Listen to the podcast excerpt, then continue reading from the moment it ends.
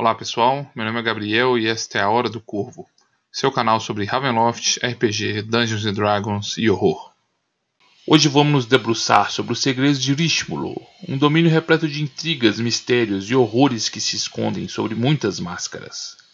Antes de começarmos, gostaria de lembrar a todos que este vídeo será focado na Rishmulo, do cenário clássico de Ravenloft, e irá considerar os eventos e personagens que existiam no domínio antes do reboot realizado pelo Van Richten Guide to Ravenloft. Ao final da minha cobertura de vídeo sobre Ishmulo, no cenário clássico de Ravenloft, irei fazer algumas considerações e comparações com a nova versão de Ishmulo, do Van Richten Guide to Ravenloft. Preparados? Buscando uma cura para nossa condição amaldiçoada de licantropia, procuramos pelo paradeiro do mago e especialista Aurek Nuikin, no reino de Rishmulo. Nossa busca acabou chamando a atenção dos Ronier, e somos cercados por ratos, que nos encurralam e nos levam a ficar face a face com uma bela e intimidadora dama. Ela rapidamente extrai de nós a confissão sobre o que buscamos, mas ao ouvir o nome de Aurek Nuikin, ela parece surpresa. Ao invés de nos condenar a um destino horrível, ela fica interessada em nos ajudar a encontrar Aurek e nos entrega um dossiê repleto de segredos e possíveis aliados que poderiam estar abrigando o elusivo mago. Lendo suas macabras anotações e documentos, continuamos nossa desesperada busca e partimos para explorar os sombrios segredos de Rishmulo.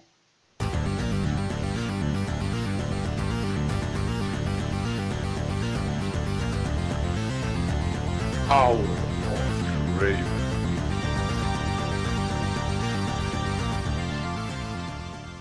Nossa exploração sobre os segredos sombrios de Rishmulo começam na cidade que atualmente nos cerca, a bela e opulente Ponamuza. A capital do reino é a maior cidade de Rishmulo, embora boa parte de suas construções ainda se encontrem desabitadas, indicando que no passado esta cidade já abrigou uma população consideravelmente maior.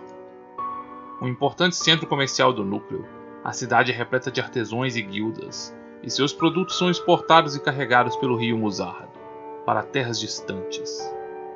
Uma das características mais marcantes de Pont à é o fato de que esta foi construída por sobre o rio Muzard, e suas construções se espalham não apenas por suas margens, mas também através de inúmeras ilhas artificiais por toda a extensão do rio.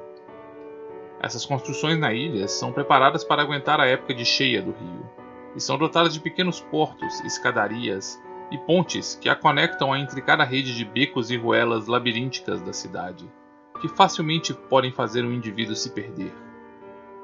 Pontes levadiças permitem o tráfego de navios maiores pela cidade, e não é incomum que existam plataformas com roldanas para levar passageiros e carga até o nível da rua. Apesar do constante movimento de navios e comércio em seus portos, boa parte da cidade ainda é deserta, e uma virada errada pode levar um explorador a bairros desabitados e silenciosos, frequentados por criminosos e outros predadores. Sua opulenta, decadente e ornamentada arquitetura também esconde muitos crimes e segredos. A Academia de Rishmulo é o grande centro educacional do reino, onde a elite pode realizar cursos de filosofia, literatura, linguística e ciências naturais. A elite intelectual de Rishmulo frequenta esses salões de conhecimento. E rumores sinistros circulam sobre um artefato misterioso, o Tomo do Terror.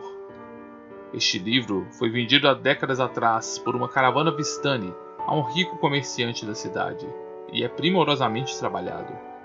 Ele é coberto por um couro de um animal não identificado, e sua capa tem a marca de um rosto humano em agonia e sofrimento. Seu interior é repleto por inúmeros contos de fada e de terror, registrados à mão por uma bela caligrafia, mas ele não tem todas as suas páginas preenchidas. Aqueles que começam a ler o livro são atraídos a algum de seus contos, e ao começarem a ler suas histórias, eles e aqueles que estão próximos ao leitor são transportados para dentro do conto. Leitores se veem subitamente na pele de personagens daquela história e passam a viver a narrativa com todos os perigos que esses macabros contos contêm. Alguns que sobreviveram a esta provação dizem que somente escaparam ao chegar ao final do conto, mas emergiram com ferimentos e traumas sofridos naquele estado.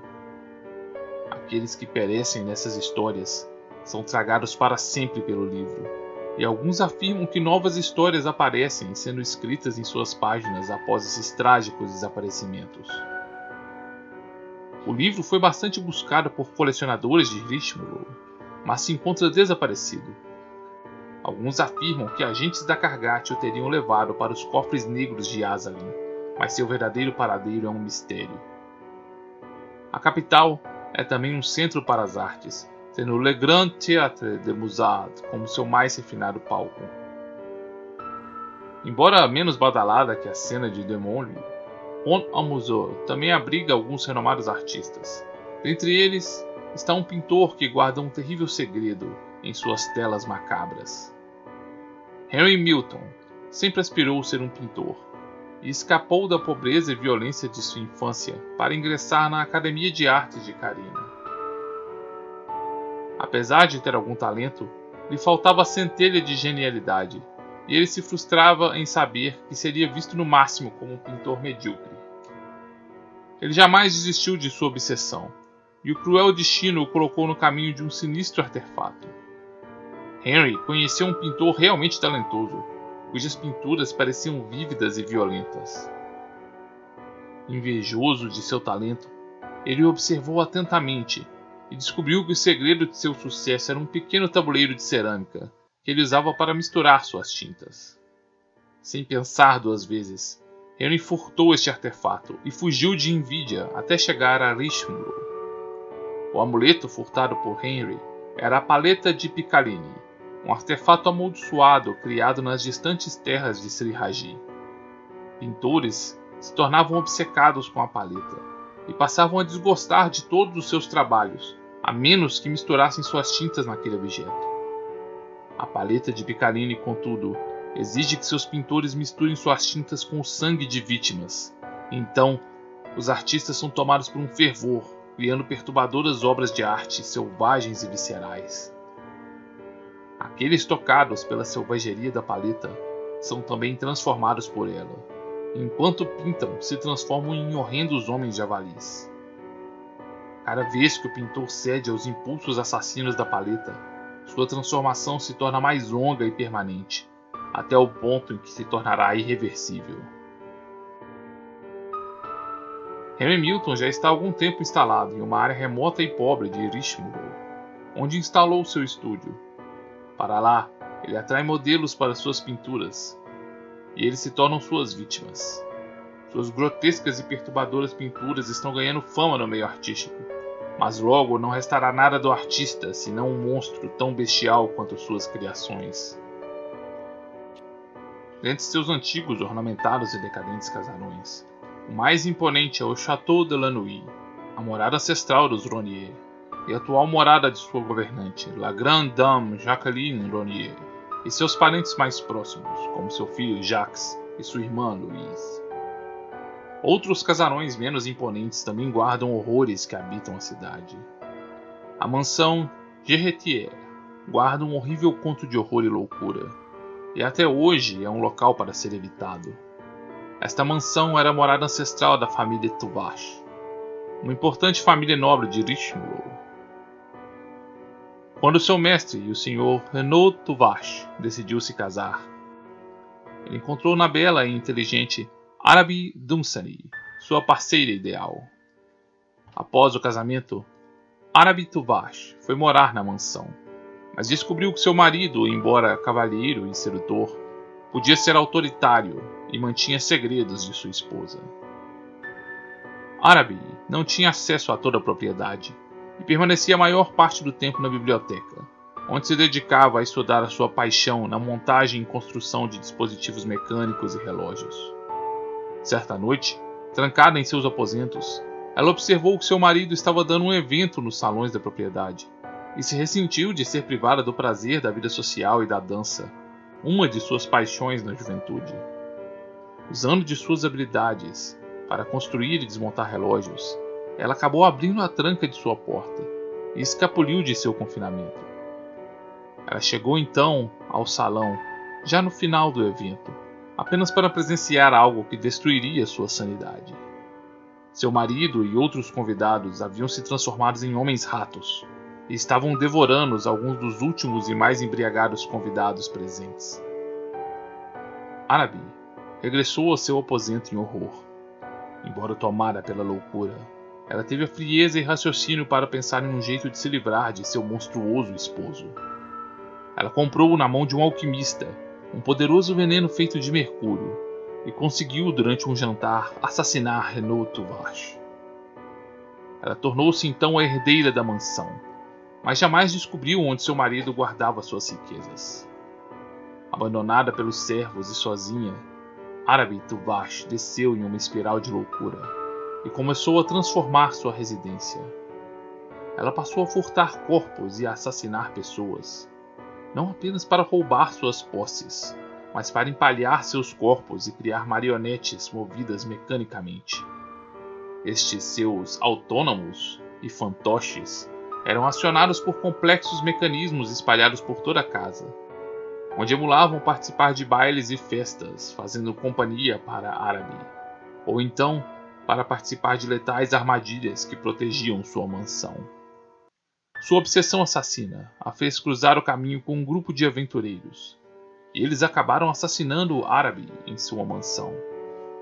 O que poderia ser o fim desta macabra história marcou uma virada ainda mais sinistra, pois o espírito de árabe se fundiu com a mansão, tornando-se uma poltergeist animadora de objetos. Agora ela move à vontade suas marionetes, enquanto tenta atrair novas vítimas para este macabro casarão e ampliar sua coleção. Outro casarão guarda segredos sinistros em Ponambuzur. Sua fachada discreta não revela nada sobre seu interior, e muitos especulam que ele é um clube secreto para os abastados. Observadores atentos perceberiam que o casarão tem inúmeras entradas e saídas secretas, por onde por vezes podem ser vistos corpos sendo transportados. A mansão é conhecida como Sans Merci e abriga a sede de uma guilda de torturadores. Seus fundadores são fugitivos da distante terra de Farásia, onde pertenciam à Ordem do Flagelo, inquisidores a serviços do divino governante de Amabel. Quando seu líder, Fadi, percebeu que sua mente estava ocupada por pensamentos impuros contra Diamabel, ele percebeu que só poderia confessar seus próprios pecados e sofrer os tormentos, ou então fugir, e liderou um grupo de seus torturadores para fora de Farásia pelas brumas. Como muitos imigrantes, encontraram em Ponambuzo uma chance de recomeçar. Instalaram uma cédula secreta de sua guilda de torturadores na cidade, vendendo seu serviço para aqueles que precisam punir inimigos ou extrair informações através da dor.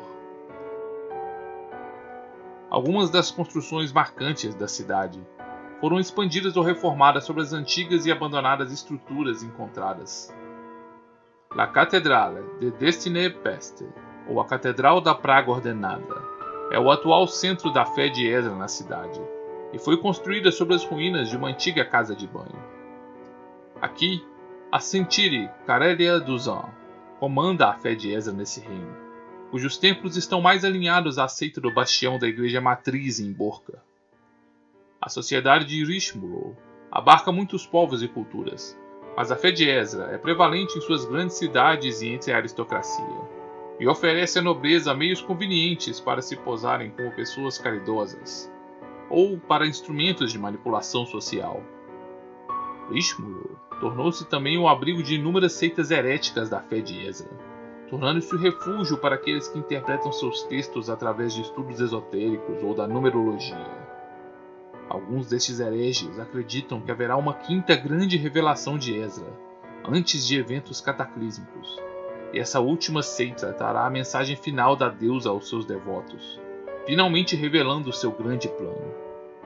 Esta visão é considerada uma heresia pelos demais bastiões de Ezra, e a maior parte desses hereges tem encontrado refúgio nas florestas conhecidas como a Casa dos Sábios, uma região que tem fama de abrigar ordens esotéricas, cultistas e hereges.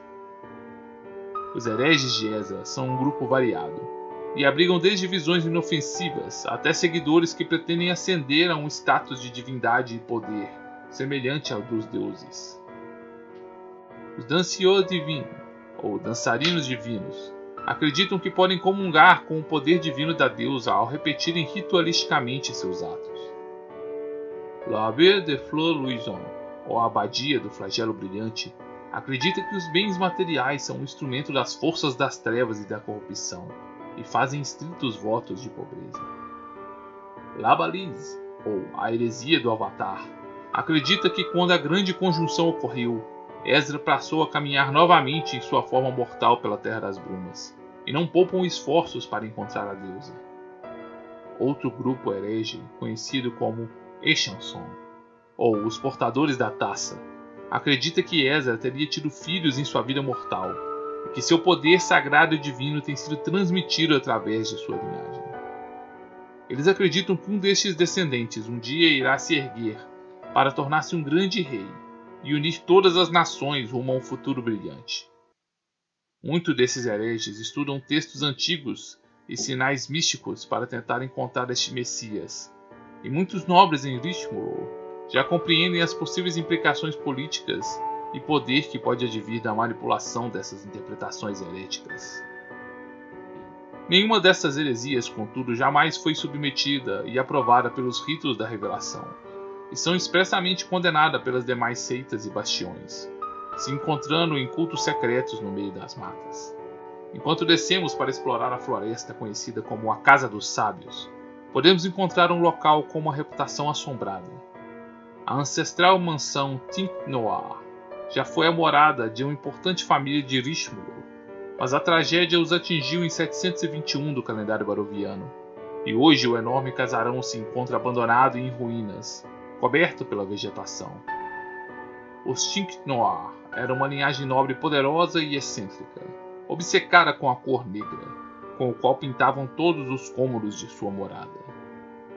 Uma antiga maldição pairava sobre esta família, e todos os seus membros, ao morrer, tornavam-se espectros vingativos que queriam assassinar os demais membros da família. Apesar desta amaldiçoada condição, a família conseguiu sobreviver por décadas, graças a um item mágico conhecido como o Sino Guardião.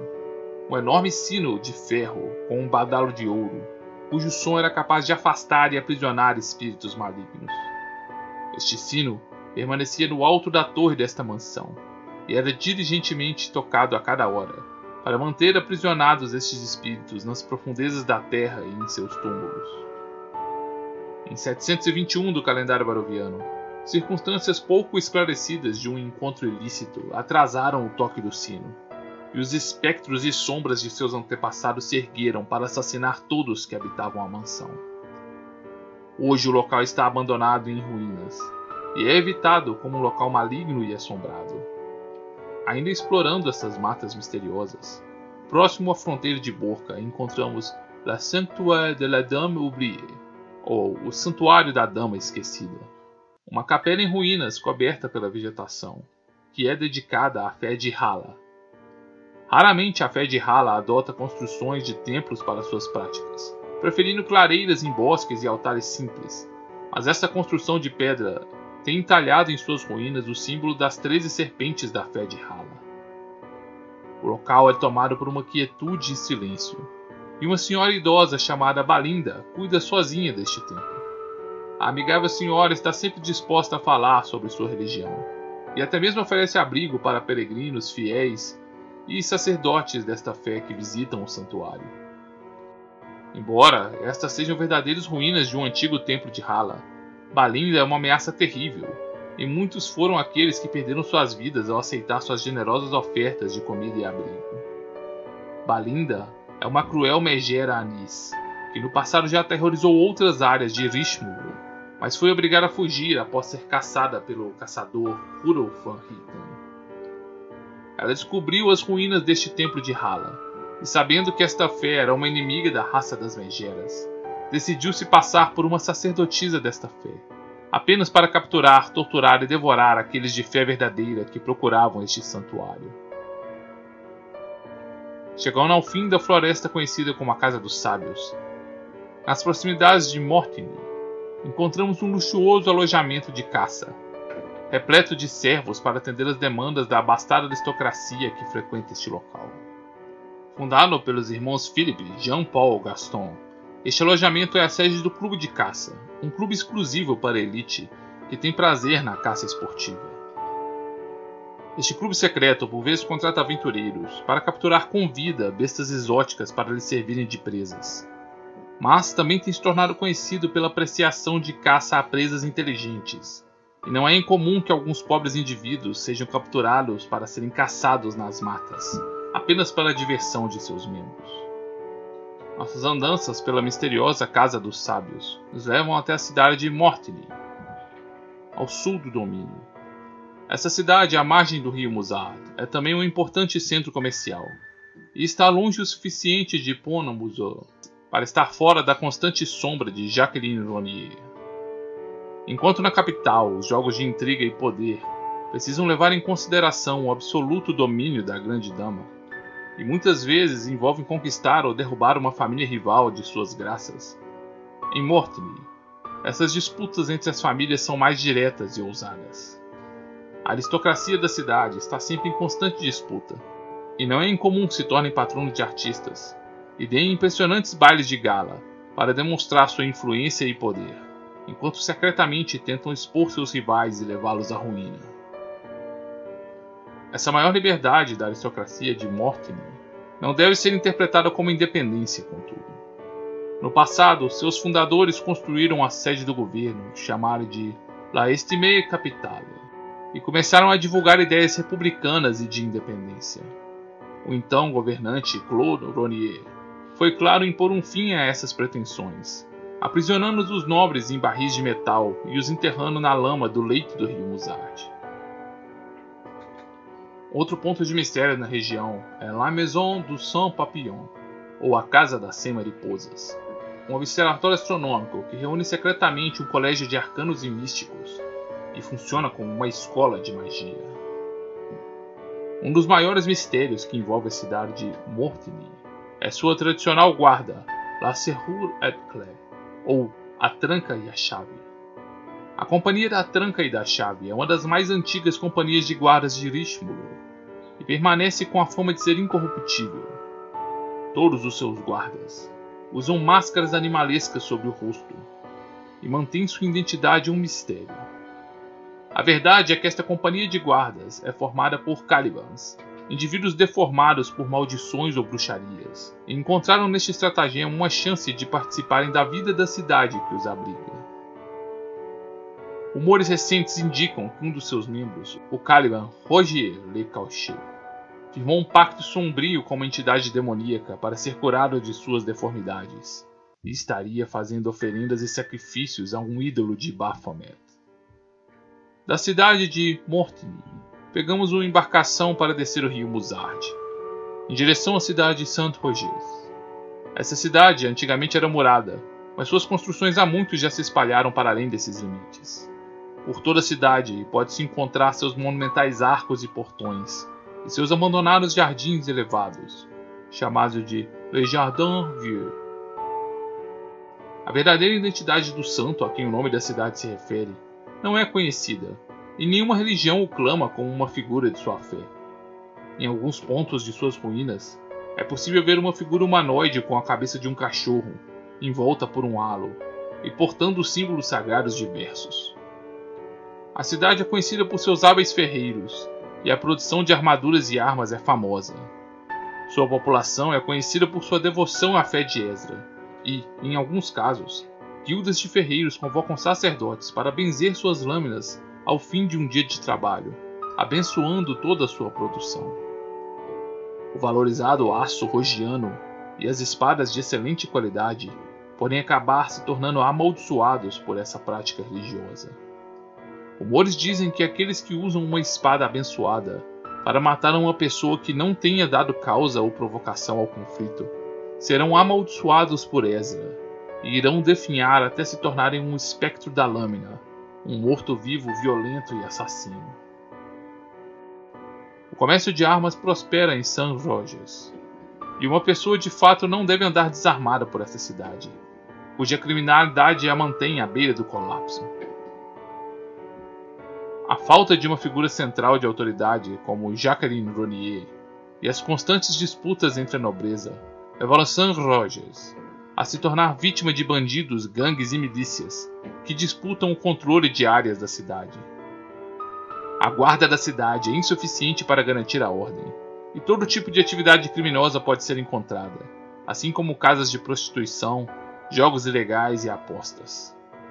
Alguns apontam que uma onda de sequestros tem ocorrido na cidade, e que esta teria ligação a grupos de escravagistas de Nova Vaza. A verdade por trás deste descontrole da criminalidade em St. Rogers é fruto da disputa pelo poder entre os verdadeiros mestres de Richmulo, que se escondem nos subterrâneos de suas cidades. Nenhuma exploração dos segredos deste reino estaria completa se não desvelássemos a maior e verdadeira ameaça que corrompe essas terras. A crescente população de Richmulo abriga também muitos homens-ratos, infectados e naturais, que chegam a ser quase um décimo de toda a população, e ocupam uma proporção ainda maior da população urbana. A população de Richmulo os chama de Les Intrus, ou os intrusos, e essas criaturas exercem um importante papel no folclore e lendas urbanas. Uma espécie de bicho-papão, facilmente apontado por ataques violentos, mortes e desaparecimentos, e quase toda casa em uso em Richmulo é reforçada contra roedores. As lendas não se desviam muito da verdade, contudo. Por entre os esgotos e vastos túneis e galerias subterrâneas das principais cidades de Richmulo, se esconde uma sociedade secreta de predadores, com a sua própria organização social. Longe de serem bestas imundas e animalescas, os homens-ratos são altamente organizados, astutos e cruéis, e se dividem em covis, liderados por um rei ou rainha da peste. Estes covis são localizados nos subterrâneos da cidade, onde geralmente seus membros se reúnem em ninhos, salões cavernosos capazes de abrigar todos os seus membros para se alimentar, reproduzir ou para a corte de seus governantes. É para este local que eles trazem suas vítimas, para alimentar seus membros, para fazer sacrifícios ritualísticos às suas divindades, ou para infectá-los com a licantropia quando precisam de novos membros para o covil. Um covil também costuma abrigar um poço da podridão, um local repleto de imundícies acumuladas por essas criaturas e que é considerado sagrado por seus sacerdotes. Todo covil geralmente é fortemente protegido por armadilhas e por inúmeros defensores, e líderes de diferentes covis estão sempre disputando por poder e território, seja na superfície ou abaixo dela. Essa disputa descontrolada é o que faz St. Rogers ser uma cidade tão violenta, onde a criminalidade está fora de controle, e o domínio de um único covil em Pont Amusou é o que mantém a cidade sob controle. A sociedade dos homens-ratos é dividida em diferentes castas, e o papel de um indivíduo na sociedade geralmente é adivinhado após sua primeira transformação, quando seus sacerdotes leem sua fortuna num mofo no movimento dos ratos ou em pedaços de lixo retirado de poços pútridos. A casta dos espreitadores dos túneis, ou batedores, é composta por homens-ratos que optam pela furtividade e sobrevivência, que atuam em prol do covil como exploradores, espiões e assassinos. Profundos conhecedores dos subterrâneos, esta casta prefere a solidão dos túneis e a companhia de ratos, insetos e outros vermes. A caça dos unhas de adaga é composta por homens-ratos guerreiros, que vivem pela batalha, pelo sangue e pela carnificina. Treinados para serem terríveis combatentes, eles usam inesperadas e traiçoeiras táticas de combate. E por vezes demonstram comportamento psicótico e agressivo, até mesmo com membros da sua própria raça. A casta dos criadores da imundície é composta pelos sacerdotes e arcanos dessas criaturas, e exercem um papel de liderança no covil. Estes seres são obcecados com a peste e a podridão e se dedicam à entropia, destruição e sofrimento. Sua crença e religião deturpada os concede poderes místicos ligados à doença, decadência e ao controle de vermes, e eles conduzem experimentos profanos nos poços da podridão. Por fim, a caça dos troca-peles é considerada a nobreza entre os homens-rato e apenas aqueles que possuem o controle absoluto de suas transformações se enquadram nesta categoria, vivendo como infiltrados em meio à sociedade dos humanos. Geralmente, Apenas homens ratos naturais se encaixam nesta casta, e alguns acreditam que metade de toda a nobreza de Rishmulo seja composta de homens ratos da casta do Troca-Peles, vivendo como mestres do mundo subterrâneo e da superfície. O líder de um covil, os reis ou rainhas da peste, podem ascender de qualquer uma das castas, desde que mereçam assumir esta posição. A substituição de um líder geralmente se dá por assassinato, e alguns dos mais prósperos reis e rainhas da peste detêm o controle absoluto de seus seguidores, sentando-se em tronos de crânios e ossos humanos nas profundezas dos túneis subterrâneos. Nossas revelações sobre os temidos homens-ratos e os jogos de intriga e ameaça que estão envolvidos nos revelam também sobre um grupo que se opõe a estas criaturas e cuja origem remonta ao seio da família dos Ronier. Nem todos aqueles que pertencem à família dos Ronier e de outros homens-ratos se tornam licantropos. Muitos passam sua vida como companheiros, deitando-se com essas criaturas nefastas em sua forma humana, sem conhecer sua verdadeira natureza monstruosa. Dos filhos gerados por estes casais, apenas alguns demonstram traços de licantropia e se transformam em homens-ratos durante a adolescência. Os humanos que vivem entre os Roni e que descobrem a verdade sobre sua família, ou perdem sua utilidade reprodutiva, rapidamente são assassinados, ou se tornam párias e renegados aos olhos de seus parentes monstruosos.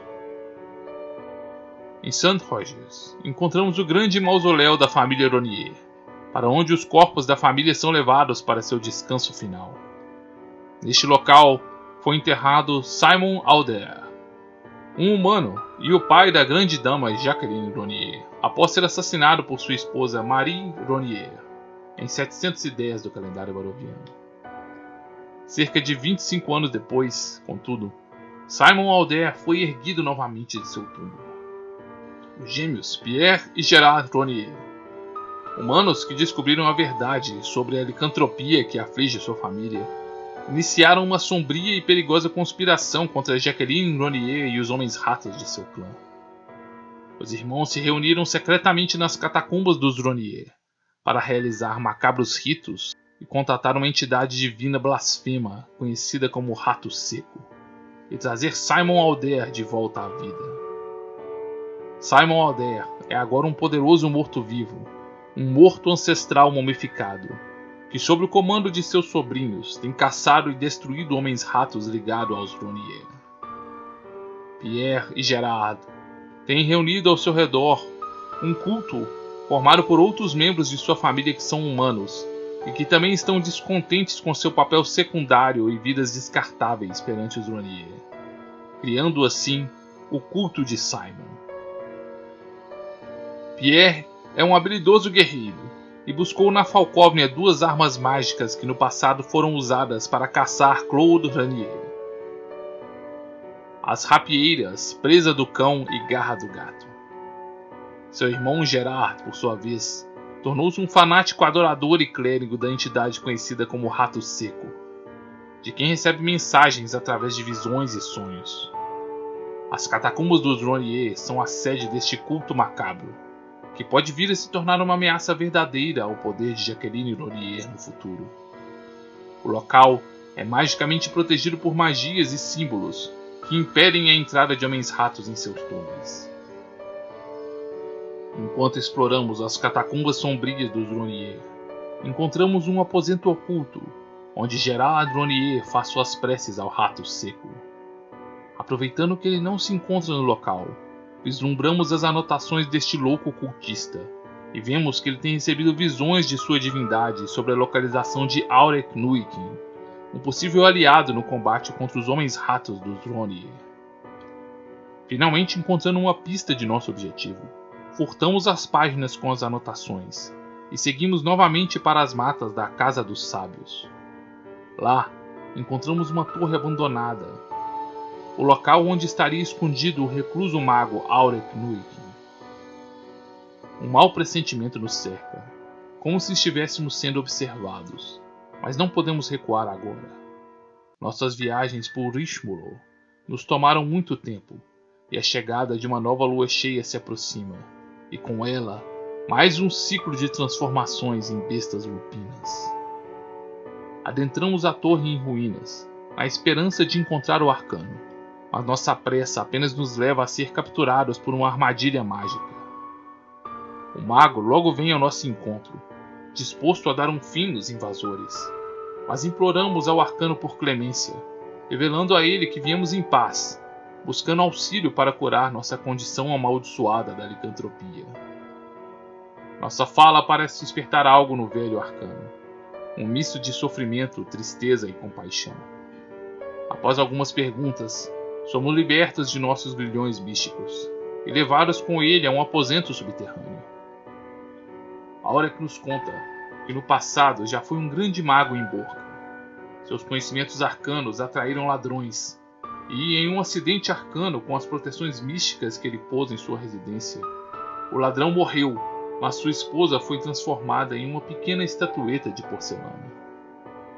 Por anos, ele buscou um feitiço para reverter a condição de sua esposa, e finalmente decidiu partir para Rishmulo, onde pesquisaria nas antigas ruínas por conhecimento arcano esquecido. Junto com ele nesta viagem veio seu irmão Dimitri, um jovem impetuoso que precisava ser retirado rapidamente de Borca após chamar a atenção da perigosa dama, a viúva negra Ivana Boritsi. Juntos, eles se estabeleceram em Pont au Museu, e ele, com autorização da grande dama Jacqueline Laurier, iniciou sua exploração das antigas ruínas em busca do seu conhecimento perdido. A relação entre os irmãos não era boa e se deteriorou rapidamente, pois Aurek não confiava a Dmitri seus segredos, o considerando um jovem tolo e impetuoso. Dmitri, por sua vez, se ressentia dos segredos do irmão e acabou se envolvendo com a perigosa Louise Ronier, a perversa irmã gêmea de Jacqueline.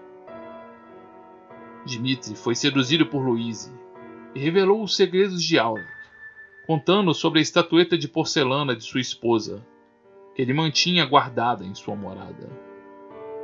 Louise furtou a imagem da casa de Aurek e passou a chantagear o mago para que ele atacasse e assassinasse Jaqueline com suas poderosas magias. O conflito entre os irmãos e a chantagem de Louise culminaram em tragédia. O plano de assassinar Jaqueline falhou e a estatueta de sua esposa foi destruída por Louise Ronier. Jacqueline Ronier descobriu o tormento pelo qual Aurek passava após a perda de sua esposa e achou que a morte seria uma abreviação deste sofrimento e ambos os irmãos foram banidos de Rishmulo para nunca mais voltar. Começamos a nos perguntar por que o mago havia retornado, mesmo após as ameaças da grande dama, mas ele não responde a nossas perguntas. O mago nos leva até o porão da torre em ruínas e nos conta que este local antigamente era uma masmorra. Sabendo que a noite de lua cheia se aproximava, ele nos oferece uma cela e correntes, para que possamos estar contidos durante nossa transformação. Após nos trancar em segurança para a noite em nossa clausura, ele nos diz que durante os próximos dias conversaríamos sobre os reais motivos de seu retorno a Richmond e sobre a temida e perigosa grande dama Jacqueline Ronier e sua família de homens-ratos amaldiçoados. Juntem-se a nós, inscrevam-se neste canal e ativem notificações. Vamos juntos explorar o passado e os segredos de Jacqueline Ronier, a grande dama e senhora de Richmond.